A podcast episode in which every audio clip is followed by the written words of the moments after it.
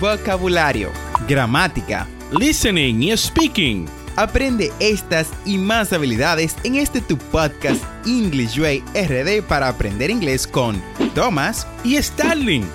Vamos, ¿qué esperas? Exploremos el idioma a tu paso de forma divertida en este nuevo episodio.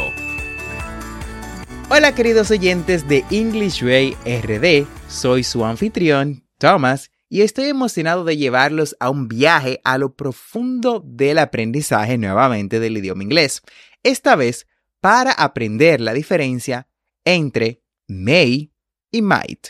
Es un tema crucial para poder perfeccionar nuestro dominio del idioma y poder hablar sin complicaciones. Entonces, prepárate para sumergirte en este fascinante episodio. Comencemos explorando lo que es el uso de may.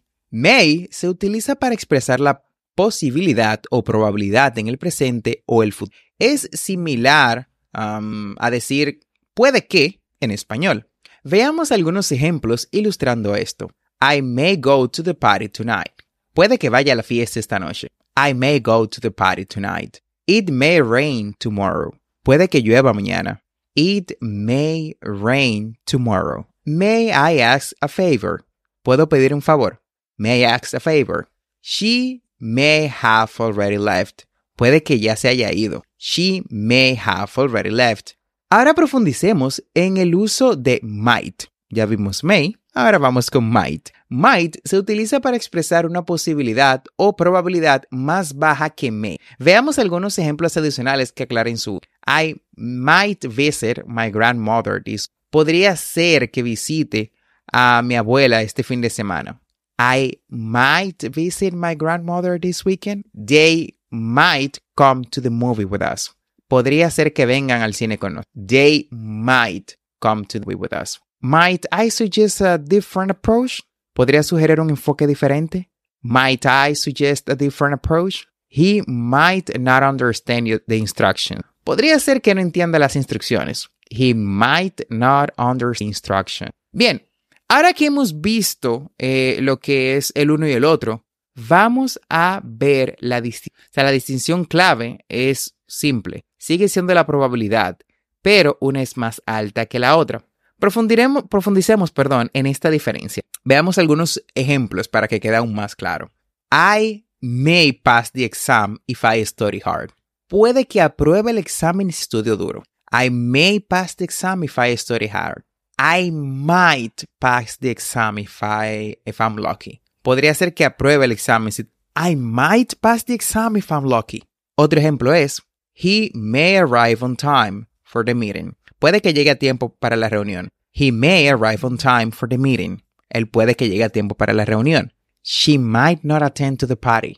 Ella puede que no asista a la fiesta. Podría ser, perdón, que no asista. He might not attend to the party. Bien, Además de su uso básico, estas palabras también se utilizan en varias expresiones idiomáticas y contextos más específicos en inglés. Aquí hay algunos ejemplos para enriquecer su conocimiento. May I have a word with you? May I have a word with you? ¿Puedo hablar contigo un momento? Ah, esto suena muy, muy, muy interesante cuando se dice con acento. May I have a word with you? You may want to reconsider your decision. Puede que quieras reconsiderar tu decisión. You may want to reconsider It might be a good idea to check the weather for. Podría ser una buena idea verificar el pronóstico del tiempo. It might be a good idea to check the weather forecast. She might as well apply for the job. Ella podría presentar la solicitud de trabajo. She might as well apply for the job. La práctica es la clave para consolidar el conocimiento. Aquí tienes ejercicios adicionales para los oyentes, o sea, para ustedes, para que refuercen esa comprensión de lo que acabamos de aprender. Completa las oraciones con may o might. Vamos, quiero que escuches. I take a vacation next month. I take a vacation next month. We go to the concert if we can find ticket. We Go to the concert if we can find ticket. Ejercicio número 2. Traduce las siguientes frases al inglés. Ellos podrían necesitar nuestra ayuda. Ellos podrían necesitar nuestra ayuda. Frase número 2.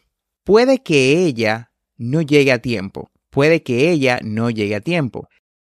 Llegamos al final de este episodio de inmersión sobre la diferencia entre may y might en inglés. Espero que ahora tengas una comprensión más sólida de cuándo usar cada una de estas palabras y sus matices. La clave para la maestría es la práctica constante como siempre. Gracias por unirte a nosotros en este episodio especial. No olvides suscribirte a este podcast para aprender más en tu reproductor de podcast favorito como Apple Podcasts, Google Podcasts, Spotify o cualquier otra aplicación de podcast y así vas a obtener actualizaciones semanales de nuestros nuevos episodios. Recuerda visitar las notas del episodio en englishwayrd.com y ahí encontrarás las conversaciones que trabajamos en cada episodio, las transcripciones y recursos adicionales de nuestro podcast para aprender inglés. Recuerda que tenemos dos episodios semanales, lunes y miércoles. And never forget to practice. Remember, practice is the key to success. La práctica es el maestro. Recuerda darnos 5 estrellas en Apple Podcasts, Spotify o cualquier otra aplicación que es